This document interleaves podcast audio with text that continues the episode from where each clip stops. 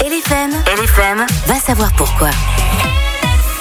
C'est un 26 février que naît Frédéric Bin Avery, plus connu sous le nom de Tex Avery. Et tout de suite, ce sont des dizaines d'images qui viennent à l'esprit parce que c'est à cet homme que l'on doit le style farfelu des cartoons hollywoodiens des années 40. Un homme qui a travaillé pour Universal, Warner Bros ou encore euh, Metro Goldwyn Mayer ou MGM. Je vous ai préparé un petit quiz des familles sur cet univers. Alors tout d'abord, tout, tout d'abord, tout d'abord, savez-vous d'où vient le surnom Tex Bah, il De s'est Tex inspiré de textes de France 2, Les Amours. Ah, mais bien sûr Non, alors visiblement pas. Ça viendrait plutôt de là où il a grandi, parce qu'il vient du Texas. Il a étudié là-bas aussi. Et puis il rejoint ensuite les studios Warner Bros. Il a beaucoup travaillé sur cette franchise.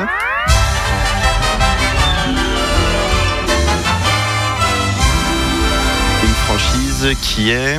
Les Looney Tunes Euh, Oui, Tex Avery va d'ailleurs être derrière de nombreux personnages très populaires. Pour commencer, celui qui sort régulièrement cette phrase, Quoi de neuf, docteur c'est... Bugs Bunny. Exactement, un personnage qui a marqué l'histoire des dessins animés. Cette phrase "Quoi de neuf, docteur" était en fait une phrase populaire dans sa promo lorsqu'il étudiait euh, dans, dans la North Dallas High School. Il l'a attribué à son personnage phare avec le succès qu'on lui connaît. Et si on reste sur les personnages, il y en a un autre comme On fait pour la peine. J'y arriverai jamais. On fait pour la forme. Je peux pas aller plus loin. Oh, vous voyez qui c'est Oui, c'est Daffy, Daffy Duck. Absolument, on l'adore, surtout lorsque Yann l'imite et nous met des postillons partout dans le studio. Sur ces personnages, on est chez Warner Bros, mais suite à des différends, il quitte les studios pour rejoindre MGM avec plus de moyens et auréolé d'une belle notoriété. Il va créer un personnage qui est un petit peu moins marqué chez nous, mais qui reste assez iconique. Si je vous dis un animal qui est en fait une caricature d'Adolf Hitler, ça vous dit quelque chose Alors, pas du tout. Oh, moi non plus. c'est le loup.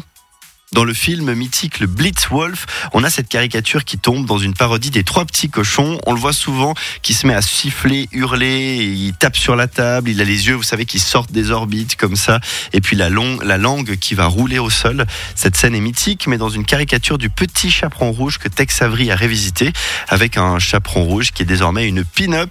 Eh bien, on verra des hommages à ce moment de cinéma dans d'autres films, comme Le Masque avec Jim Carrey, ou alors ce film dont je vous passe un petit extrait, dites-moi si ça vous dit quelque chose.